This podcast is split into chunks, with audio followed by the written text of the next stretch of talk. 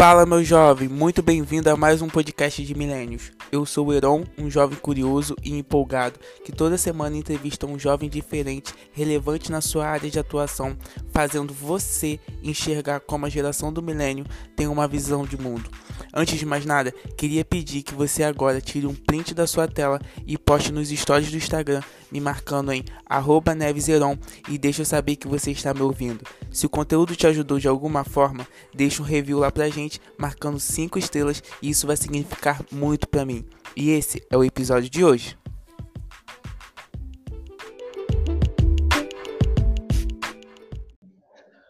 Fala galera, seja muito bem-vindo a mais um podcast hoje de Milênios. Hoje a gente tem a participação de Marcos Vinícius. Ele é um jovem, é conhecido como Marcos Breia, tem 29 anos, se considera um militante cristão do movimento negro, casado com a Yasmin, que eu tive o prazer de conhecer na UF. E seja muito bem-vindo aí, Marcos. Fala aí, negão, beleza? Muito prazer aí para você que está ouvindo, para você que está curtindo esse podcast. Estamos aí, é, reafirmo, me considero militante cristão, fala um pouquinho dessa trajetória do negro dentro da igreja, fala um pouquinho de como o mundo deveria agir em relação ao negro e a gente vai tentando, né? Pega um pouquinho daí, daqui, um pouquinho dali e vai falando. Prazerzão. Conta um pouquinho aí da sua história, da sua profissão e antes de tudo que eu sempre pergunto aqui para os meus entrevistados é como que está sendo é, esse isolamento, é, essa quarentena sua aí com sua família, estão todos bem? Como que tá? Cara, então, é, para todo mundo, né? A gente sempre falava muito mal do ócio, né? E eu continuo falando mal dele. Porque para mim não serve, eu sou camarada que trabalha com pressão, sou camarada que trabalha com não vou dizer cobrança, mas eu gosto da pressão do dia a dia, essa coisa de ter muitas coisas para fazer que acaba ocupando a minha mente. Para mim a quarentena não é a melhor coisa do mundo, essa história de trabalhar home office, essa galera que gosta de trabalhar home office para mim não é legal. Eu gosto de estar no dia a dia na correria. Eu sou pedagogo, é, fazem oito anos agora. É, fazem oito anos agora, esse mês agora, que, que, que me formei pedagogo. Mas é, atuo em duas escolas, uma em Araruama, a primeira é creche. É, o primeiro concurso eu acabei entrando numa creche de zero a, a quatro anos. E o segundo concurso agora eu trabalho lá em Maricá, já fazem aí dois anos também, mas lá é Fundamental 2, então é de 11 a 16 anos, né? Sexto ano a nono ano. E atuo, né? É, junto tanto com criança quanto com adolescente. É, sou cristão desde sempre, é, nasci cristão e pretendo morrer cristão e vou morrer cristão. É, conheci o movimento negro e o empoderamento fazem poucos anos, a gente tem até que diferenciar essa história, né? de que sempre nos reconhecemos negros, porque não era assim, muita coisa não deixou a gente ser assim. Conheci o movimento negro por conta é, por conta de algumas percepções. Um dia eu entrei no hospital para ser atendido e todo, a maioria das pessoas que estavam lá no hospital eram negras, mas todos os médicos eram brancos. Aquilo dali me deixou meio intrigado, nunca tinha percebido isso, por algum motivo comecei a perceber, alguma coisa me levou a perceber isso. É, foi quando eu percebi que, na época, eu queria até escrever um texto, essa história de querer escrever artigo e tal, querendo para poder pós-graduação, queria escrever um texto, a falta de empatia dos médicos brancos. E um dia joguei isso na internet, as pessoas começaram a discutir, aí eu alguém começou a falar uma coisa contrária. Naquela época era muito difícil falar do, do, movimento negro. Hoje é um pouco menos difícil, porque continua difícil. E quando eu fui perceber, eu estava enganjado nessa história todinha. Eu tinha cabelo pequeno, tinha black. É, naquela época eu estava na Assembleia de Deus. E a gente não mantinha um cabelo grande. Mas isso também foi um, foi um despertar. Que um amigo meu, da, por acaso até da igreja que eu sou hoje, ele tinha cabelo black, nessa época eu comecei a me enturmar com essa questão do empoderamento. E ele, e ele me estimulou, Wesley, Wesley é o nome dele, Wesley Amorim. Ele me estimulou a ter cabelo black também. Quando eu fui ver, eu tava deixando ter o cabelo, o, o cabelo crescer, o empoderamento foi tomando conta de mim, eu fui me relacionando com as questões do negro. E quando fui perceber, já estava dentro da questão toda. Já, já era já era milico de, de movimento black. Entendeu? Essa é a história bem resumida. Uhum. Cara, o que me levou a, a ter esse tema, assim, até eu postei um texto no, no meu Facebook, que eu botei o silêncio da igreja em relação ao racismo, e, e levar esse tema em relação à igreja, e logo em seguida a Rema vir com, com baseamento bíblico, tendo vocês ali, aquilo para mim foi épico. Eu acho que eu, eu, comemorei, tipo assim, só faltou soltar fogos, porque, porque antes eu já tinha escrito um, um, texto no meu Facebook sobre isso. E aí eu, eu vou até falar um pouco, porque a minha indignação que começou a, em relação a isso foi pela vida do João, que eu, eu tava vendo que o João, eu sou de uma igreja batista em perto do Salgueiro, que é Itaúna. E, e eu vi isso. E eu vi que as igrejas ao redor, não somente a minha, mas eu digo geral, não estou colocando igreja nenhuma, mas eu não vi nenhuma se posicionando no caso do João. Então, eu, tipo assim, nenhuma mensagem, sei lá, de, de, de amor e tal. Aí veio a cena do João. Depois veio o acontecimento do. George do, Floyd. Isso, lá nos Estados Unidos. E também a mesma coisa, eu não vi nenhuma se posicionando, falando nada. E aí eu escrevi um, eu escrevi um texto falando sobre o que, o que os pastores não, não, é, não falavam, porque o que me indignou é que para falar sobre esquerda, direita, para falar sobre outros temas, todo mundo fala, digita uma frasezinha lá e posta. Mas por que que nesse caso que é tão essencial na nossa sociedade ninguém falou nada? Aí eu fui e também depois eu vou conversar isso com você. Eu fui, botei lá, digitei e fiz. E aí eu queria te perguntar, é a minha primeira pergunta e quero fazer essa pergunta baseada na sua que você fez no Hangout lá no, no, na Rema por que, que a igreja não é relevante dentro dessa situação, dentro do, dentro do racismo? Por que, que a igreja não, não tem a voz para tipo, escancarar esse, é, esse, esse assunto? Vamos lá, eu quero começar aqui é, já me justificando para responder a sua pergunta. É, a gente tem que entender primeiro o processo de como a igreja cristã não estou necessariamente falando a protestante, tá? Estou falando da igreja cristã porque existem outras igrejas. Vou falar da igreja cristã, como ela se posiciona, como ela se posicionou ao longo da história. Porque, era o que acontece? Não tem como eu falar da, eu não tem como eu falar da da igreja dentro desse contexto sem a gente saber do processo histórico, porque parece que a gente se desfaz de tudo que já aconteceu antes e acha que tem um novo processo agora. Na verdade, continua mais do mesmo. Vamos lá. Abolição da escravatura, 1888. Princesa Isabel, 13 de maio, regente do Brasil, assina a abolição da escravatura por conta de um processo é, de forte pressão de outros países. É, eu fico até muito revoltado, aquele Sérgio Camargo, ele fala até de uma questão, diz que a, é, diz que o nosso feriado de novembro ele não tem é, nada a ver com, com a questão do negro, é uma mentira, né? Uhum. É uma mentira. Ele fala que é muito mais relevante o 13 de maio, não 18 de novembro. 20, 20. 20 de novembro, perdão. Fui ler o um negócio aqui, tava 18, ficava me falando 18. Desculpa, gente. Não 20 de novembro. Ele dá ele dá a ele, ele, ele dedica a conquista à princesa Isabel e não à luta do negro. Por que eu estou citando isso? É porque a gente precisa ver essa primeira impressão aqui.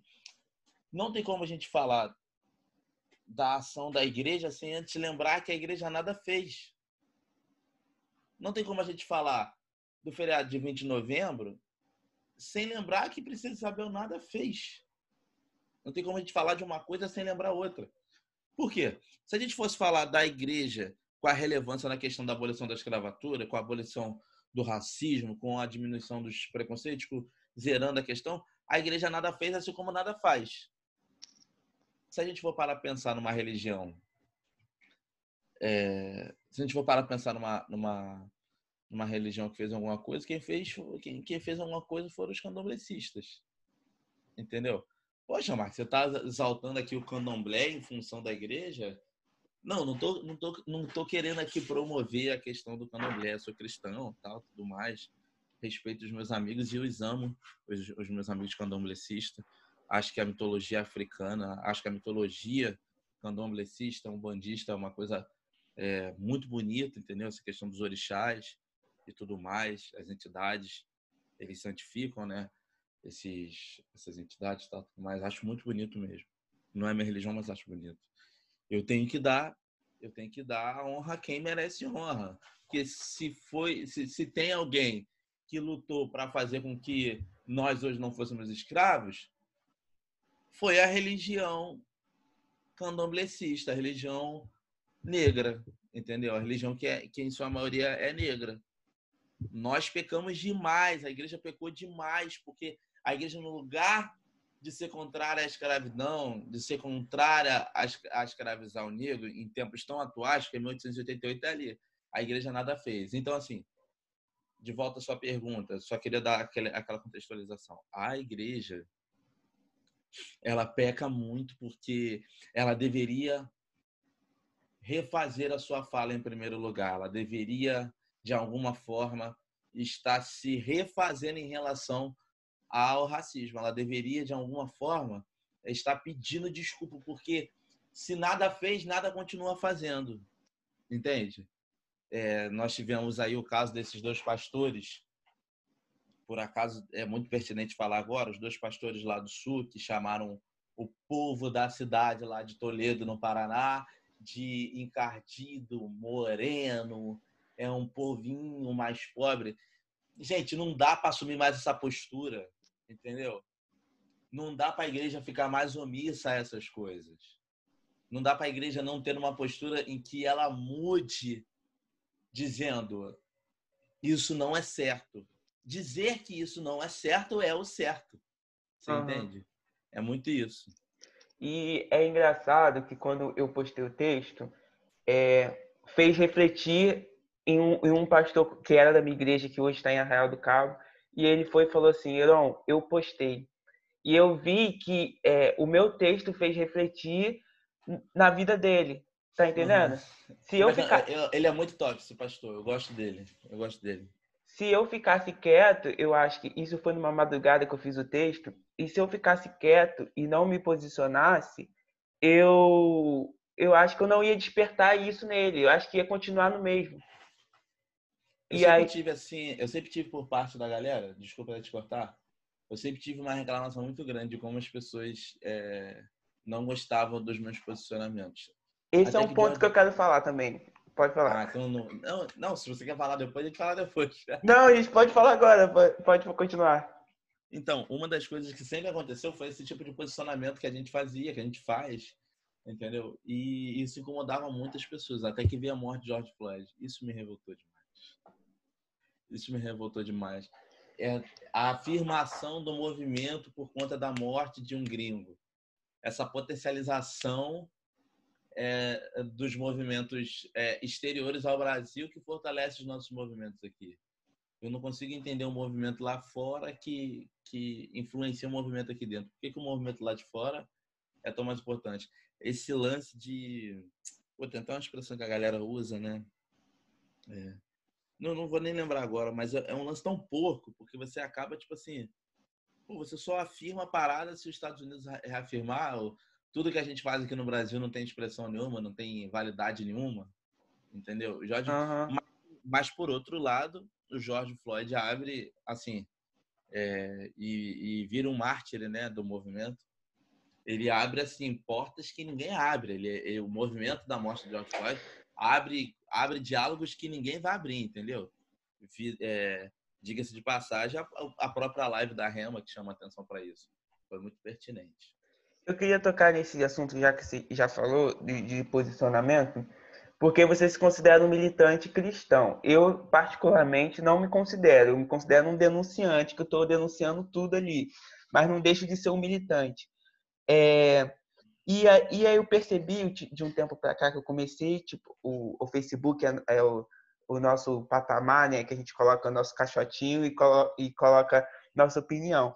Só que eu comecei a perceber que quando a gente vai é, de contra com a igreja, você começa a ser visto como o, o enviado de Satanás, aquele que não, aquele que não, não ama a igreja, aquele que está ali para é, causar confusão, causar é, contenda, isso. E aí, eu, isso eu comecei agora. Eu acho que você já vem disso, eu vejo no seu Facebook de muito tempo. Eu comecei há pouco tempo.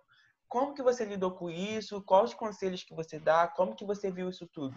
Cara, eu já chorei. Eu já chorei. Assim, digo isso com dor, tá? Não tenho orgulho nenhum disso. Não tenho mesmo. Não queria, não queria ter tido, não queria ter, ter trabalho para isso, tá? Eu não quis ter trabalho, entendeu? Cara, eu não, eu não queria ter que lutar. Eu não queria ter que chorar, eu não queria ter que brigar. Mano, eu, eu canto, sabe? E as pessoas dizem que eu canto bem, eu também acho que eu canto bem. Eu só queria ter cantado e pregado, só isso. Só queria ter isso. Não, eu não queria ter que fazer nada do que eu tô fazendo. Não tenho prazer nenhum nisso. Entendeu? Eu não tenho prazer de ver as pessoas é, voltando atrás na sua consciência. Eu tenho, o único prazer que a gente vê nisso é tipo assim, caramba, tá dando certo, mas não vejo prazer nenhum, não vejo mesmo, não curto, não acho bom, não, não faz bem para a saúde da gente. Isso não é satisfatório, não vejo satisfação nenhuma em estar tá dando certo. Eu só queria que isso não existisse, entendeu? Eu não tenho, não existe sabor nessa vitória, porque é uma vitória que você conquistou com dor. É legal quando você tipo assim vive o processo da coisa, aquele processo da conquista, pô saí da escola, passei na faculdade pública, passei na faculdade pública, consegui, passei num concurso público, passei no concurso público, comprei uma casa, comprei um carro, é, arranjei uma namorada, casei, tive filhos, a minha casa aumentou, tá tudo, mas tipo assim, esse era o sonho de qualquer é, sul-americano, sabe? É um sonho, é um sonho muito bobo, um ar natural, simples, entendeu? De uma vida simples, de uma vida boa. Mas não, cara. A minha vida tem que ser é, superar os obstáculos, que eu não acho que tem que ser obrigado sobre isso, mas eu sou obrigado. Entendeu? Eu tenho que convencer as pessoas de que ações delas são racismo estrutural. Eu tenho que falar para as pessoas que brincadeirinhas que elas fazem são gatilhos para alguns negros. Eu tenho que lembrar as pessoas que elas têm que se comportar de determinada forma. Eu tenho que lembrar alguns negros que eles devem ser negros. Já, já, pô, isso me, isso me maltrata demais. É, essa parte então da questão de lembrar o negro que ele tem que ser negro, para mim é muito controversa, irmão. Uhum. Machuca demais. E lidar com isso foi como? Lidar com isso foi perturbador, porque tipo assim, o dia vou fazer uma postagem mais dramática, mais pesada, teve uma época que eu fui muito radical, confesso. Foi radical porque acho que merecia e, e deveria ser radical. Já passou esse processo, agora Estou indo para o processo de diálogo. Meus textos são mais são mais curtos e são mais reflexivos. Como ser curto e ser reflexivo? Eu promovo em áreas tocantes das quais eu falo. É, é, eu, eu não, não deixo explícito toda a minha opinião sobre, entendeu? Eu promovo um assunto e a partir desse assunto as pessoas discutem em cima. De vez em quando eu me intrometo, de vez em quando eu não me intrometo. Quando eu vejo que a coisa não está seguindo para um, um caminho decente, eu acabo me intrometendo. Mas hoje em dia não é nem tanto, não. Antigamente era mais. Hoje em dia as pessoas têm mais cuidado com o que elas vão dizer lá. Então, assim, é... eu decidi que um dia não iria mais ligar. Eu era cotado para cantar e pregar em muitas igrejas, entendeu? É porque sou de uma família tradicional de São Gonçalo. E quando eu digo tradicional, não no, no não no que eles dizem ser tradicional, mas é porque minha família mora há muito tempo aqui.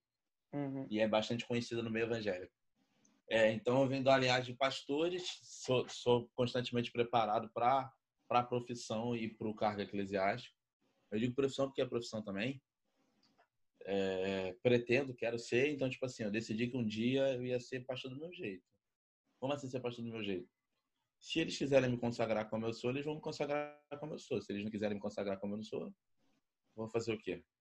É, e levei isso a cabo a rabo. Falei, não vou abrir mão dos meus princípios. Mas os meus princípios, caras, cara, eram. Eles não ferem a, o, o, a minha religião. Entendeu? Eles não ferem a minha religião. Isso já é muito importante para mim. Eles ferem a, o ego das pessoas. Os múltiplos princípios eles ferem a, a postura das pessoas em relação à, à questão do racismo, a questão da escravidão, a questão do racismo estrutural. Isso fere demais. Isso fere muito das pessoas. Isso incomoda demais. Então, assim, é, isso não me preocupa, não. E é engraçado que você falando isso, eu até lembrei. Porque toda vez que eu coloco um texto ou, ou alguma cutucada, uma denúncia assim da igreja, eu vejo que eu não estou ferindo meus princípios bíblicos em nenhum momento. O tempo todo, igual que você está falando, o tempo todo que eu faço um texto e ou alguma cutucada que eu coloco é em relação à, à igreja homem, aos homens que estão lidando ali com, com a igreja. E essa questão do ego aí que você falou é muito pertinente, cara.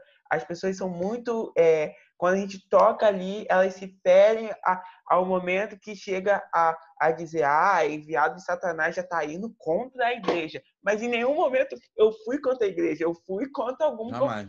Isso, alguma é. posição deles. Sim, sim, sim, sim.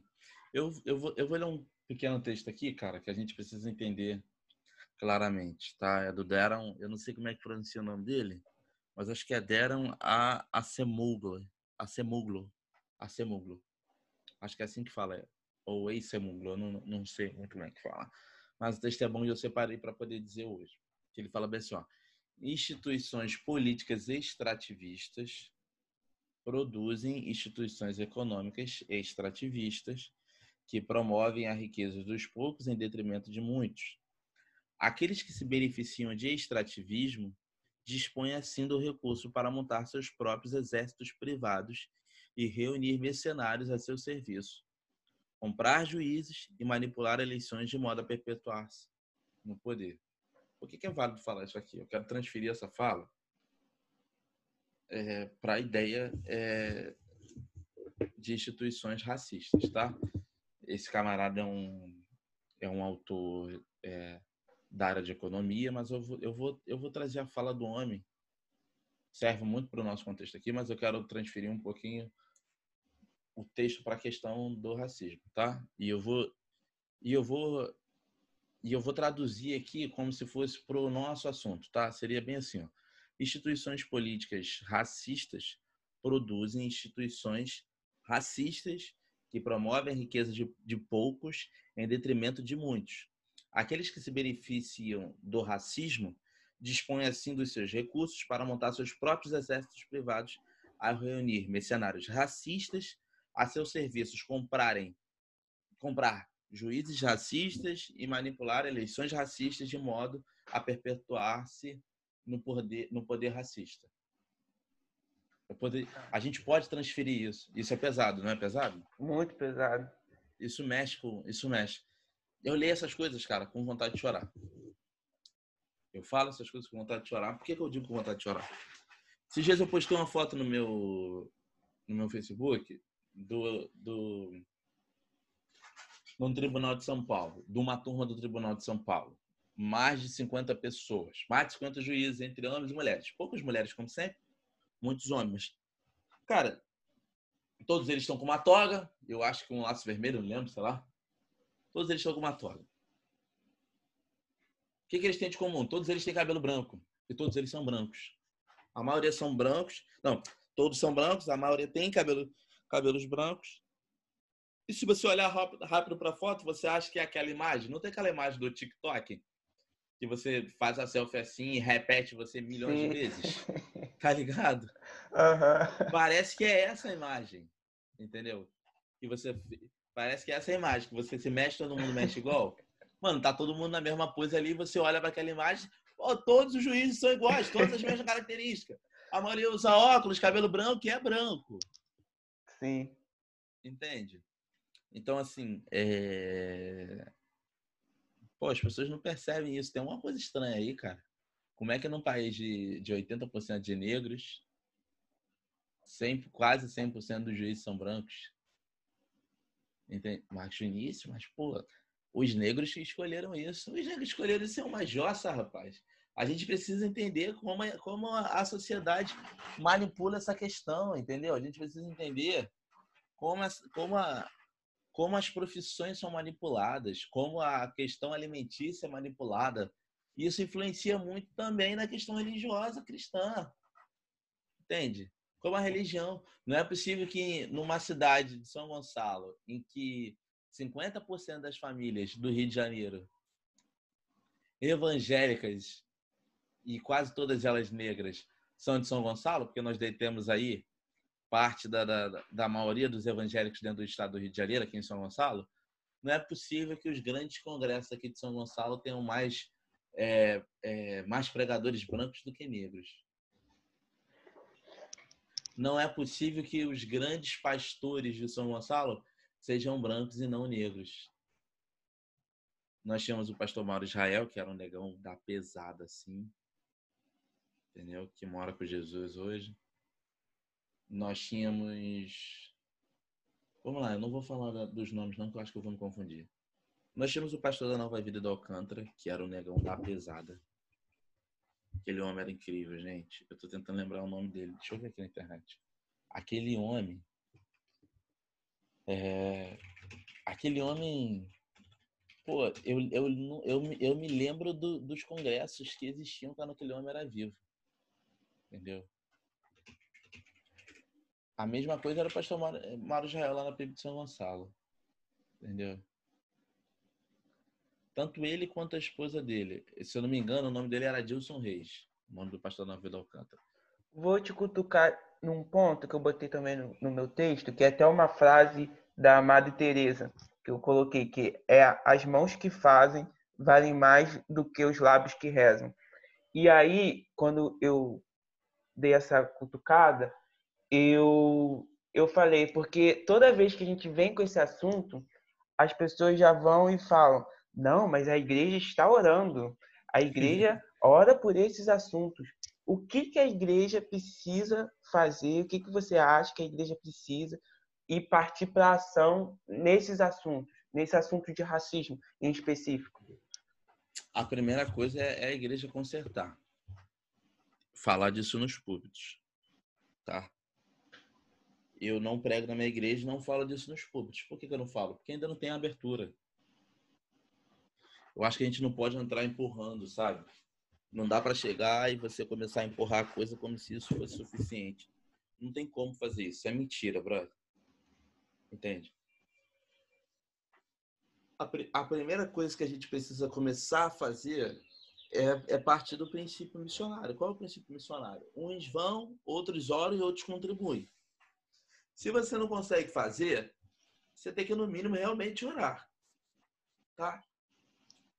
Se você consegue orar e fazer, você precisa orar e fazer. O que é orar e fazer? Orar e fazer é promover mesmo essa, essa fala que a gente faz constantemente, é começar a mostrar oportunidades para o negro que a gente não conseguia ver antes, mostrar caminhos, mostrar caminhos mesmo.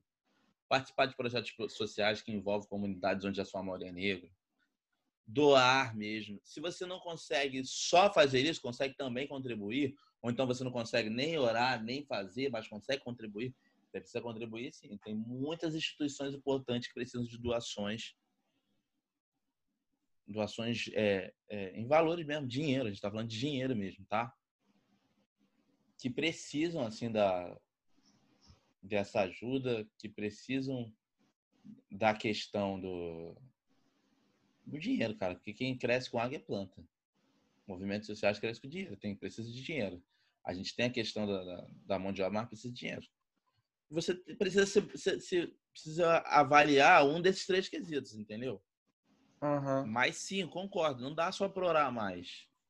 O que, que não dá só para orar? E a Bíblia, o verbo é a, a, a, ação da Bíblia diz orar e vigiar. Entende? Você, uhum. ambos são ações. Ambos são ações. Uma não exime a outra, entendeu? Uma não exime a outra. No entanto, sim, você precisa tomar vergonha na cara e começar a fazer alguma coisa. Cara, tem tanta coisa para fazer, você quer ver uma coisa? Ah. Eu dou tipo uma consultoria para os negócios sobre estudo. Pô, como assim você dá uma consultoria para os negócios? Eu sou o tipo de cara que se o cara falar bem assim para mim, eu tenho uma técnica de estudo. Se o cara fala, eu tenho uma técnica mesmo de estudo, tá? Eu já passei em quatro concursos. Eu tenho uma técnica de estudo sobre estudo para concurso. Depois a gente Os pode cara... falar sobre isso, hein? Pode, claro que pode. Se o camarada sabe que eu sou esse cara e eu promovo isso, entendeu? No sentido de ajudá-los, eu falo, minha cara, vem na minha casa. Minha esposa é super receptiva, a gente vai tomar um lanche aqui, vamos conversar sobre, eu vou te dar uma proposta de estudo, a gente vai me acompanhar. No entanto, tenho uma seguinte coisa. No entanto, tenho uma seguinte coisa. Eu continuo promovendo as questões é, é, de movimentação do, do ambiente negro, da galera negra, mas eu não corro atrás. Eu não corro atrás. Porque o negão também tem que tomar vergonha na cara, né, velho? Né? Sim. Eu não sou babá de ninguém. O movimento negro não nasceu para ser babá de ninguém.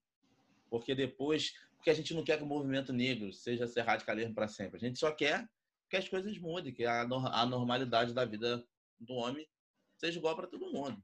Então, tipo assim, eu não tô aqui para ser babá de ninguém, não tô aqui para ser babá de negão. Tá ligado? Porra, estudou, fulano? E aí, esse clano? Não, não, eu, eu. Primeiro que eu não gosto que me cobre que estude. Entendeu? Não, tá gosto, não gosto de dar obrigado. Irmão, eu deixo dar obrigado. Entendeu? Porque eu não tenho prazer nenhum. Como pedagogo, eu sou da didática do aprendizado por. A gente chama de didática do aprendizado por prazer, né? Mano, não gosto. Não gosto. Eu gosto da relação de aprendizado com prazer. Então, assim, se o camarada não quiser, ele não vai querer, meu irmão. Aí, compadre, não tem, como diz o outro pai, não tem movimento, viu, que muda esse homem. Mano, não tem mesmo, não tem movimento que vai mudar o cara. O cara vai ser realmente o que ele quiser ser mesmo, que é um camarada que não evolui, não faz nada. A gente vai de um outro, vai num outro ponto, que é o ponto, tipo assim, das questões também individuais, das questões individuais do cara, entendeu? Eu luto mais uhum. para as questões gerais da questão do negro, entendeu? Da igreja em relação ao negro, da vida do negro, da vida dos negros em relação ao negro, do, do, do preto mesmo, da parada. Agora, se o cara, meu irmão, não quer fazer nada, pai, não sou eu que vou tirar ele desse, desse ócio. Por isso até que eu tava dizendo disso no início. Meu irmão, para mim essa quarentena não foi boa, porque é, não, não produzi, meu irmão. Não produzi nada. Entendeu? Tipo assim, ah, não fez? Fiz coisa pra caramba. Pô. Tô trabalhando que nem, sei lá, que nem uma máquina, todo dia. Eu já acordo. Bora, já acordo trabalhando, durmo trabalhando. Uhum. Entendeu? Home office a gente trabalha muito mais. Então, assim, não, mano. Vamos produzir, mas vamos produzir junto. Entendeu? É bem isso. Perfeito. Cara, a gente voltando um pouco para a questão da igreja, eu vi uma frase, acho que do aquele pastor, esqueci o nome, ele saiu até na, mangue, na mangueira. Ah, o, o, o Henrique. O Henrique, pastor Henrique. E aí a frase era assim: a Bíblia é um livro negro de interpretação branca europeia. E eu vi essa frase e deu um desbloqueio assim real mesmo que eu parei para pensar em tudo, em tudo, em tudo mesmo, tudo da Bíblia. E aí, quando eu vi um, um hangout lá de vocês, você falou uma coisa que aqui em casa a gente até brincou e zoou, que é realmente essa questão da, da interpretação branca, que é a questão do anjo negro que você falou. E aí, e aí, aí o anjo preto, na verdade, né? o anjo preto. Vou contar essa história depois, cara, de novo. E, e aí a gente brinca aqui e, e, e eu pensei isso é real, a questão do, da figura dos anjos ser todas brancas lá na figura do Michelangelo. A gente vê a questão da figura de Jesus e aí eu queria que você falasse um pouco disso. Então, para a galera entender a história, eu vou contar a história rapidinho, só para a pergunta ter sentido. Vamos lá, eu cheguei na Tia Elda, tá, gente? Elda. Tia Elda é a tia minha que já tá coroa zona mesmo, entendeu? Já tá devagar. E toda vez que eu vou pagar frio, eu tenho que passar lá para dar benção a ela, né? Como toda. Como toda minha família, todo mundo é assim, a gente dá benção para todo mundo, né? Os, os netos, os sobrinhos, a gente dá benção para todo mundo. Essa tia é uma tia-avó minha. Ela é tipo irmã gêmea da minha avó, muito igual, cara. Mano, aí eu toda vez que eu ia na casa de tia Elda, a gente faz as brincadeiras lá, né? Aí eu cheguei na casa de Tia Elda. Aí falei assim pra Tia Elda, Tia Elda, tava entrando aqui na tua casa, Tia tava entrando aqui na tua casa, Tia Elda, vi um anjo preto, Tia Elda. Não sei se eu falei que eu vi um anjo preto aqui dentro, lá fora. Eu sempre esqueço essa parte. Tia Elda, vi um anjo preto, Tia Elda, vindo aqui. Ela, que isso, menino? Que anjo preto, menino? Tá repreendido em nome de Jesus. Tia Elda. Tem anjo preto, tia Elda? Só nunca viu anjo preto, tia Elda? Aí ela, Aí ela ficou assim, ó, tipo, sem resposta, tadinha, mas era para provocar ela, entendeu? Resumindo, cara, não dá, não dá para julgar a tia Elda. Tia Elda, tia Elda, coroa de seus muitos, sei lá, 70 e pouco, 80 e pouco, sei lá, tia Elda já tá, tá na época da fadiga, coitada, mas tá lá resistindo. Viva tia Elda. Cara, não dá para julgar tia Elda. Agora, dá para julgar quem continua mantendo com a consciência. Tia Elda já não tem mais consciência, mas eu continuo acreditando né, na educação mesmo na velhice dela. É, dá para julgar é quem, quem continua se manifestando assim, quem ainda acredita que, tipo assim, é, que a ideia de demônio é ligada à nossa cor, entendeu? A ideia de demônio, a ideia de é, esse vocabulário, é, esse imaginário, essa escrita, essa gramática que sempre tende a tratar a cor, a cor preta, a cor negra com esse depreciamento. Então, tipo assim, gente, se existem anjos brancos, existem anjos negros. Tá? Se, se por acaso o anjo tiver essa forma humana que a gente pensa que ele tem, né? Se os anjos forem assim, entende? É... Não tem como a gente não tem como a gente acreditar mais nessa neutralidade da cor branca. Para com isso, para com isso. Essa questão europeia já foi, gente, já acabou, não dá mais para ficar suportando. Cristo branco, não dá mais, gente. Não dá mais para olhar a figura do católico branco, do Jesus católico branco, e você admirar aquilo, entendeu? Nossa, que Jesus bonito. Olhos azuis, cabelo liso para baixo. Entendeu? Barbichinha assim, sabe? Parece até Cara, só falta colocar Jesus com a, com a barbicha de. Desses caras folk, tá ligado? De barbearia, que tem a barbinha toda assim. Aham. Uhum. Que bota a barba Alinhada. Assim, alinhada tal, com loção. Pô, tá faltando isso, tá ligado? Entendeu? E, e o, aquele... Jesus tá muito mais pra isso aqui, bro. Olha, o cabelinho jogado assim, tá ligado? Mó deserto, areia pra caramba. Barba mal feita porque ele ficava o dia inteiro na rua, entendeu? Jesus tá muito mais pra isso com pouco cabelo aqui do que justamente com alguém que tinha muito, tinha, que, que era assim, entendeu? Pô, é só você para pensar, no meio do deserto, Jesus direto, em lugares que o sol batia o dia inteiro, o cabelo de Jesus todo ressecado, vai meter essa para mim? Tiraram o, a simplicidade do, do Jesus, eu acho. Tiraram não, nunca existiu, né? Porque desde que eu me conheço por gente, Jesus é, é, é o padrão branco, que não é padrão, é o padrão branco que não é padrão. Vamos, vamos chamar a atenção para isso é o padrão branco que não é padrão, entendeu? A gente precisa entender que não, não tem nada a ver com isso. A gente precisa começar agora a olhar e enxergar isso com muita responsabilidade. Tem que começar agora a acessar a ideia de que as coisas não são como, como, como, como sempre foi falado, entendeu? Como sempre foi dito. Vamos acabar com essa história. Isso não existe mais, não existe mais essa fala. Peraí. Não existe Jesus branco e acabou. No máximo, Jesus pode. Eu acredito que Jesus era bege. Não acredito que ele era retinto, tá? É no colorismo aí da negada a gente chama de bege. Jesus para mim era bege. Entendeu? Até pelo lugar, a geografia do lugar também. Entendeu? Jesus era o negão bege, narigudo. Entende? Sim. Begezão mesmo. Acredito que Jesus era bege. Então, assim, é... vamos só parar para entender uma coisa, gente. Pelo amor de Jesus Cristo. Essa pressão por por idealismos brancos, isso já acabou, isso não existe mais. Vamos respeitar essa ideia de que, tipo assim, é... a maioria somos nós, ainda mais aqui no Brasil, entendeu? Eu sempre digo isso para os meus alunos, tá? Gente, a maioria, a maioria é o negão, eu que sou a referência. É o meu nariz que é a referência, é o. É a minha boca, é o meu cabelo, é isso. Você, é, você falou um pouco do futuro, assim. Aí eu queria te perguntar, o que, que você acha? Como será o futuro da igreja? Pensando, hoje eu tenho 23, você tem 29, vai completar 30. E você já viveu mais coisas que eu. Eu tô naquela pegada ainda do, do gás. Você já passou por, você já passou por isso, já tá ali no, em, outro, em outra sintonia. Mas o que, que você acha daqui a 10 anos? daqui a 15 anos, o futuro da igreja em relação a esse tema específico? Cara, deixa eu até falar aqui, não sou pessimista, tá? Pelo contrário, sou positivista. Daqui a 10 anos, novas lutas vão surgir. Eu, eu preparo sempre a minha consciência para isso. O, o, ser humano se, se reinventa constantemente.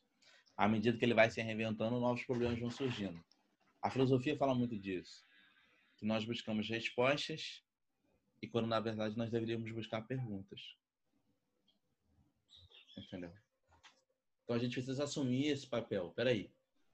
Se, nova, se respostas de perguntas foram acessadas, se elas forem encontradas, significa que novas perguntas vão começar a surgir.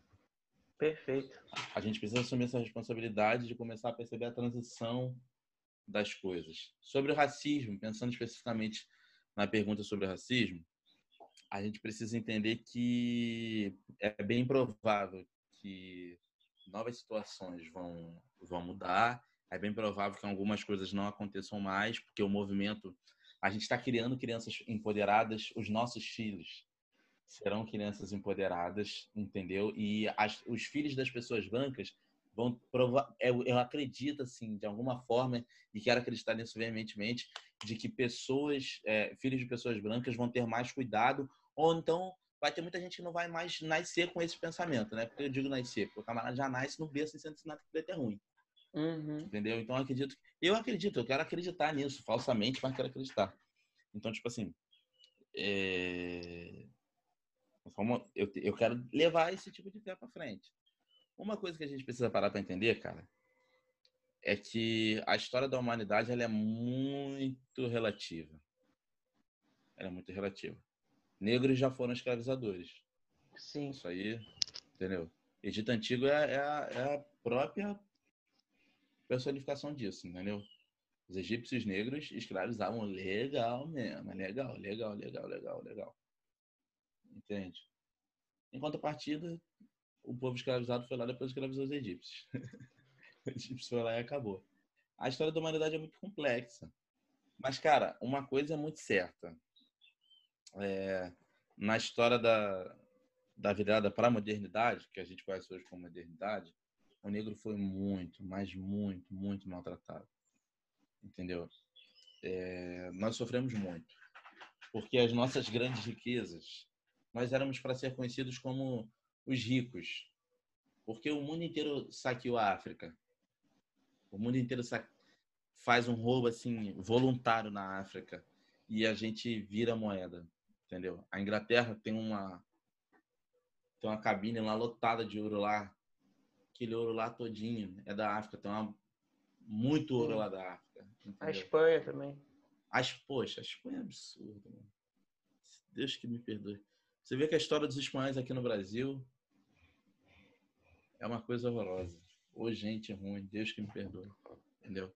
Você vê que teve até uma lei, cara, na época do governo Lula, que eles é, fizeram os mesmos, os mesmos impasses que os espanhóis faziam para a gente em relação a, a, a, idas e vindas né, entre os países, porque a, você vê que havia um racismo por parte dos espanhóis em relação a isso. Entendeu? Então, assim, é, a gente precisa entender que as relações vão mudar, tá? E a gente precisa acreditar que a qualquer momento tudo pode mudar de uma hora para outra. A qualquer momento, cara. Então a gente tem que estar muito preparado. O preto precisa estar muito preparado. Essa pandemia provou isso.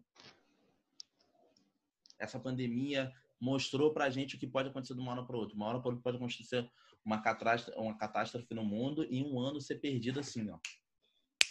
Por que, que eu digo que a gente precisa se preparar para isso? Porque a nossa a nossa geração, eu digo a nossa geração, tá, Irão?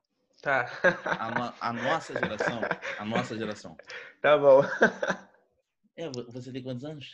23. Mas é. Eu, eu tô. É a eu nossa tô geração, hein? Sim, eu Porra. tô pegando. O, o podcast é, é de jovem, eu, eu faço de jovens para jovens. Só que eu tô pegando pessoas até 30 anos. Então, todo mundo que, tá, que, que vem, participa, é, conta alguma história, conta alguma experiência, conta algum, um, sobre algum assunto, é até 30 anos. Então, eu considero como jovem, nossa geração. Mas, então, a nossa geração, cara, ela não teve é, situações graves mundiais como essa, entendeu? Mundiais. Ah, teve a guerra da Síria, teve a guerra, teve a guerra do, do, Iraque lá, houveram guerras assim que mexeram com o mundo, 11 de setembro, houveram muitas situações. Mas as situações foram específicas de um país. Agora, situações que envolvessem o mundo inteiro, que abalassem o mundo inteiro, essas situações que eu falei abalaram o mundo, porque foi a maior potência do mundo com outros países, abalaram aqui, mas foi tão específico para cada país que aconteceu na pandemia que mexeu muito. E a gente precisa estar muito preparado, cara. Tá? Eu tenho um conselho até para dar para os negros. Nós precisamos ser polivalentes. O que é uma pessoa polivalente? pessoa polivalente é quando ela tem condições de agir em diversas formas e diversos ambientes. Vou citar o seu exemplo. Pleno carnaval, meu irmão. Tu enxerga uma oportunidade, não é. Tu... Qual... Seu curso é qual, Aaron? Economia. Olha só. Você faz economia. É, você bem aqui, bem simplista, bem, bem simplista mesmo. Faz economia, pensa, poderia estar pensando em, em day trader, opções binárias, você poderia estar pensando investimento de ações, você poderia estar pensando macroeconômico, microeconômico, estava pensando em papel higiênico, brother. Entende?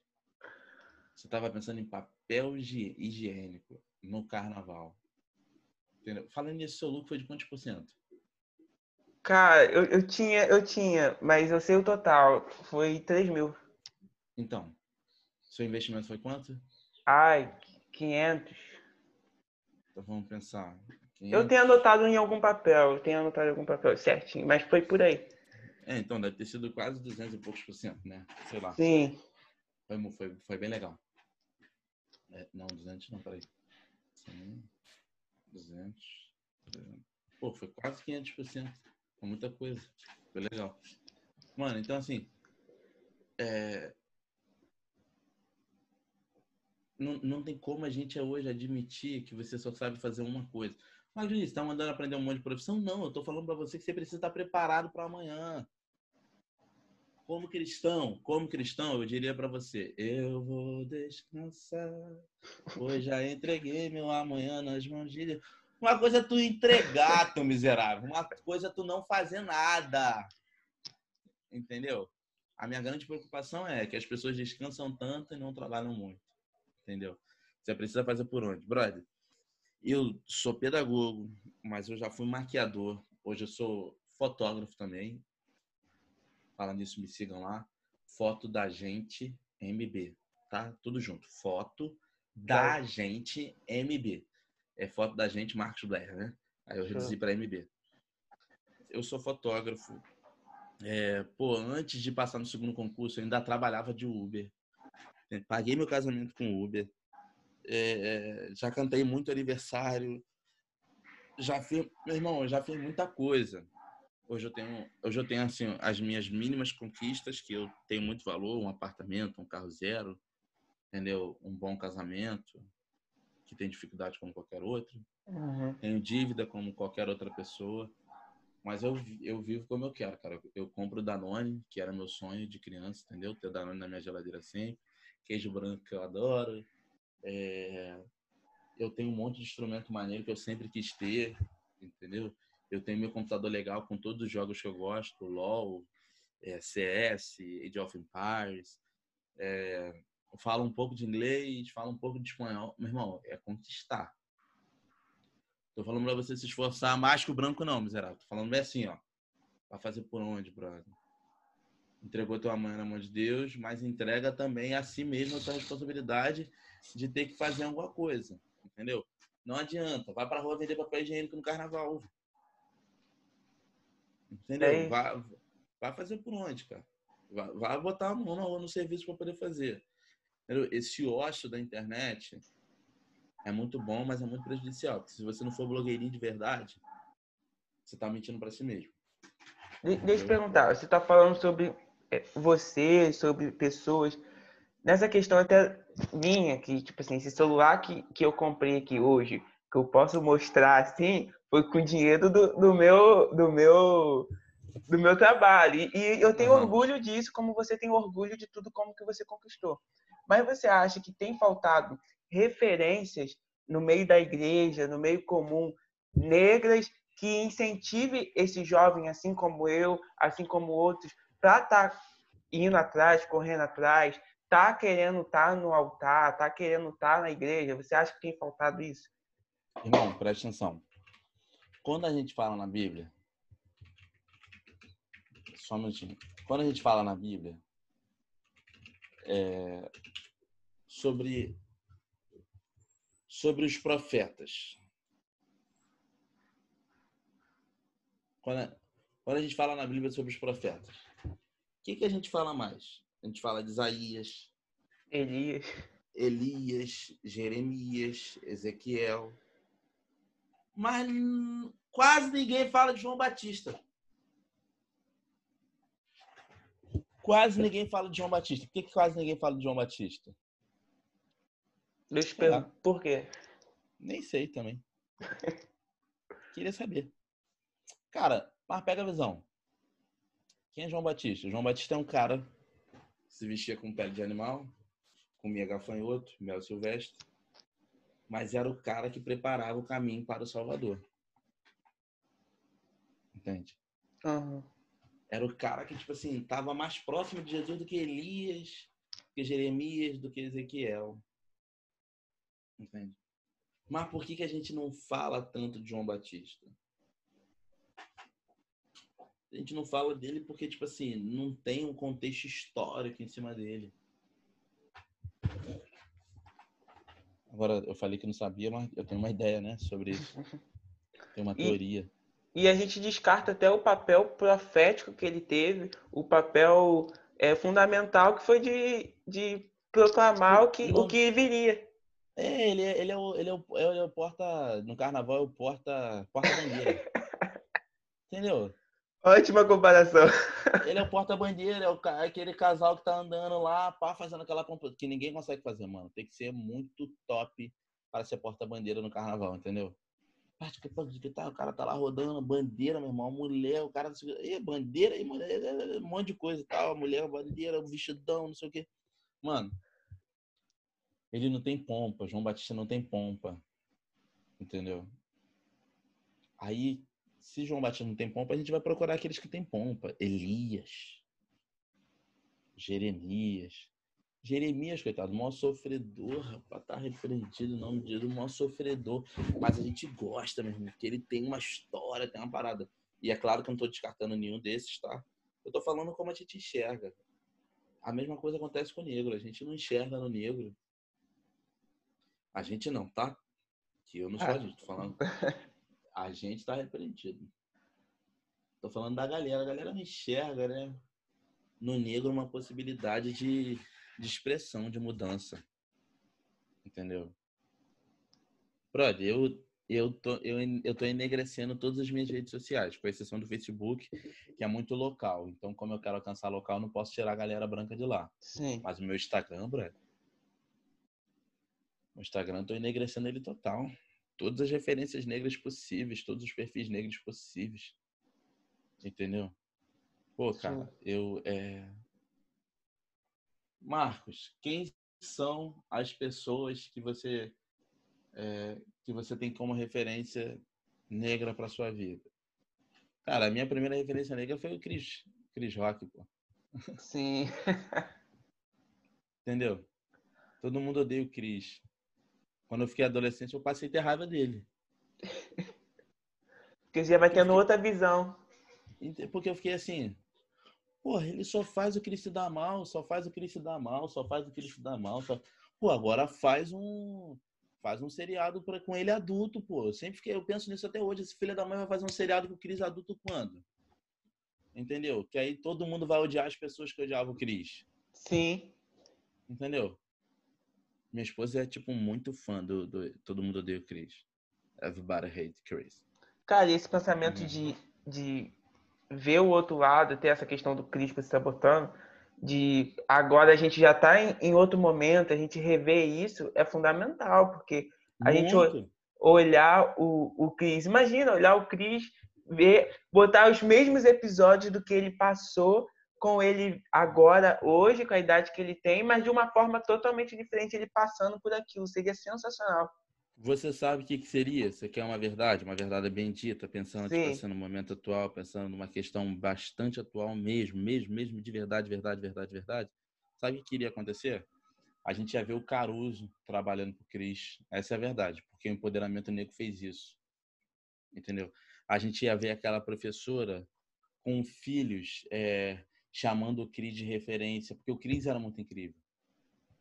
O Cris era muito incrível, ele só tinha ideias boas ele só tem ideias boas, né? Ele só tem, ele só faz coisas legais, ele é mais inteligente que outras pessoas na sala dele. Estudioso. Entendeu? Entendeu? É, a Tasha não iria se apaixonar pelo Cris só porque o Cris era legal. A Tasha teria o Cris como referência de um homem legal para casar. Entendeu? Sim. O como é que era o nome do irmão do Cris? Ah, meu Deus, não vou lembrar. A Tônia, é a Tônia e o. Pô, a Tônia. Pô, a Tônia seria essas meninas, tá ligado? Empoderadas, que dançam, entendeu? Que a galera respeita, que elas pegam, tipo assim, tá fazendo os twerk e tal, fazendo as paradas. A Tônia seria. O, o, o pai do Cris, o, o. Caramba, como é que é o nome dele, cara? Esqueci. Julius. O Julius, pô, o Julius seria um, um empresário bem sucedido, entendeu? De um ramo, que o cara era trabalhador. O cara, o cara é um trabalhador nato, o cara não peida pro trabalho, tem responsabilidade com o trabalho. É, a minha única tristeza é que a gente percebe uma coisa, a gente precisa entender isso, é verdade. O Júlio é o único assim que eu fico em dúvida se realmente iria acontecer uma coisa boa, mas eu quero acreditar que sim. Uma das coisas que a gente precisa perceber no mundo é que se todo pobre enriquecesse só por causa de trabalho, ficasse bem de vida só por causa de trabalho, todo pobre seria rico. Porque se existe uma pessoa responsável por trabalho, é o pobre, porque ele sabe que ele não pode perder. O cara que chega, se ele o horário dele é 5 horas da manhã, ele sai 3 horas da manhã de casa, 1 hora da manhã de casa, porque ele não quer se atrasar. A responsabilidade, ele não pode perder aquele emprego. Entendeu? Então, tipo assim, é, um, é um, uma linha tênue muito, muito assim, será que sim, será que não? Entendeu? É, a mãe do Cris seria aquela negona, sabe, meu irmão, que ela iria abandonar provavelmente aquele cabelo dela cacheado ia estar tá com um blackzão lotado, porque ela era muito vaidosa, entendeu? Ia vir empoderamento negro com essa questão. Ou então o cabelo dela ia estar tá maior que antes, ia estar tá um liso lá na bunda, entendeu? É, e ela ia estar bem bonita mesmo, assim. E o amigo do Cris, um amigo do Cris seria aquele branco antirracista que a gente zoa, entendeu? Que provavelmente estaria mais educado, porque o amigo do Cris ainda é muito racista. Sim. Entendeu? Eu, eu quero acreditar que ele estaria mais educado. Eu sempre penso pro bem, né? Sabendo que não é. Sabendo que não é. Cara, a gente, a gente já passou muito tempo aqui. Agora eu vou para as últimas perguntas. E é mais o que você dá de conselho. Isso é até uma pergunta pessoal para aquela pessoa que está aí lutando, está cutucando na internet. O que, que você deixaria assim de conselho para aquela pessoa que está na igreja? Claro, o assunto é, é a igreja para que a igreja seja relevante, para que a igreja perca esse racismo estrutural, o que, que você daria de conselho? Cara, a primeira coisa que eu, que eu falaria, eu quero dedicar esse momento para o negro, o preto, o negão, o criolo, o crespo, para, para crespo, para cacheada, para nariguda, para beiçuda, para bunduda, para peituda, pro marombado, pro negão marombado mesmo, que foi hipersexualizado pela sociedade, a mulher que foi hipersexualizada pela sociedade, para você que para você que é preto de verdade, para você que é bege também, tá? Cara, quero falar para você que tu precisa se empoderar em primeiro lugar. Você precisa se empoderar, precisa se reconhecer como negro. Precisa olhar para o negro e ver que ele é bonito. Precisa olhar para o negro e ver que ele é bom Preciso olhar para o negro e ver que ele tem muita capacidade. Preciso olhar para o negro e ver que ele é teu irmão de luta. Você precisa acreditar primeiro nele, acreditar primeiro na ação dele, na força dele. Para início de conversa. Depois que isso já tiver em parte entronizado dentro de você, você precisa olhar para si mesmo e se perguntar como você quer estar daqui a 10 anos. Daqui a 10 anos. Como você quer se ver? Como você quer estar? Qual é o seu planejamento? O que te impede de chegar nesse futuro próximo daqui a 10 anos? Quais são as ações que você vai, vai deverá fazer para chegar onde você quiser fazer, quer chegar. O que, você precisa fazer para chegar lá? Quais são as maiores barreiras? Quais são as maiores facilidades? O que vai te ajudar? você precisa colocar em xeque, tá? Vida sem planejamento, seja branco, seja pobre, seja rico, é uma vida fadada ao erro. Então vamos nos planejar, galera. Vamos avançar. E terceiro, apoia o movimento. Para finalizar, apoia o movimento. Um negro sozinho é só um negro sozinho. Um par de negros junto é um movimento. Entendeu? Martin Luther King morre em 1968, mas ele não morre sozinho. Uma geração morre com ele. Mas ao mesmo tempo nasce um movimento que defende muita coisa. Se, morre, se um morre, todos morrem. Se um nasce, muitos nascem. Então, o movimento é importante. Alguém chorou para tu estar tá sorrindo hoje. E se tu tá chorando hoje, é para teu filho amanhã sorrir. É isso. Caraca, perfeito. É... Caraca, sem palavras mesmo. Acho que tudo que você falou, eu entro em concordância. E aí, já, já encerrando, queria fazer três perguntinhas aí, aí você responde rapidão, tipo um, um bate-volta. É, o mundo precisa de negros. negros no poder. Show. Todo jovem merece respeito e credibilidade. Eu sou cristão negro. Cara, foi um prazer te receber. Valeu. Uma honra mesmo, cara, te receber. É, deixa aí suas redes, faz o último apelo aí se quiser. Cara, obrigado. Obrigado mesmo, gente. Você que ouviu aí, obrigado. Espero que tenha parte 2, porque a gente só falou 1% de muita coisa que é para falar. É, eu sou o Marcos Bleia, a galera me conhece como Marcos Bleia. Sou cristão assembleando desde sempre, hoje congrego na comunidade Rema. É, sou militante do movimento negro cristão. É, faço muitas resenhas online e quero que você me siga, assim, siga lá no meu perfil, Marcos Bleia M. É, Marcos B-L-E-I-A-M. Bleia M. É, porque esse nome Bleia é por causa de Bleia mesmo. Então me segue lá, entendeu? Meu Twitter, é, meu Twitter, minha página no Facebook, tudo isso é, é Marcos Bleia M. Entendeu? É, me segue lá, aproveita para a gente estar tá resenhando, traga opções para eu poder falar. Meu canal no YouTube também é Marcos Bleia M. Ele tá devagarzinho, mas eu estou fazendo umas orientações aí, tô pegando é, sendo, sendo, fazendo um, um, sendo tutorado, né, pelo Douglas Carneiro. Falar nisso, sigam o Douglas Carneiro, tá? Procura lá, Douglas Carneiro. É o, é o carinha que fala que, que fez o vídeo com a menininha do Balança o meu cabelo. Ah, sim, pô. É, é eu vou ter uma entrevista com ele falar nisso e, e falo para você, não, você precisa entrevistar ele, depois te passo contato. É, siga o cara, entendeu? É um ótimo tutor, assim, um cara muito avançado nas ideias. E, cara, quero dedicar, quero dedicar também essa fala a um camarada que me inspira muito, chamado Nilson Pacheco, tá? uma das minhas maiores referências. É, é, teólogo cristão, fala de teologia negra. Leiam, leiam a teologia negra desse cara, entendeu? Aos meus irmãos macumbeiros, eu, eu digo macumbeiros dos íntimos, tá? Sem querer ofendê-los, jamais querer ofendê-los meus irmãos candomblecistas, ubandistas, amo vocês, tenho respeito demais por vocês. É, e esse irmão, o Ronilson, ele tem uma, uma ideia muito boa, assim, diferente do que a, a religião cristã já provocou na religião africana. Tá bom? Um beijo para vocês, gente. Obrigado, Heron. Vai. Foi, foi incrível, mano. Obrigado mesmo.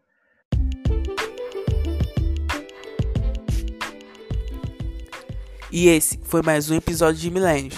Deixo aqui meu muito obrigado de ter passado esse tempo com a gente. Espero que tenha agregado valor para você. E eu quero te fazer um pedido. Não esqueça de compartilhar no Instagram, me marcando neveseron e deixando aquele review de 5 estrelas na sua plataforma favorita. Um abraço, meu jovem, e até semana que vem.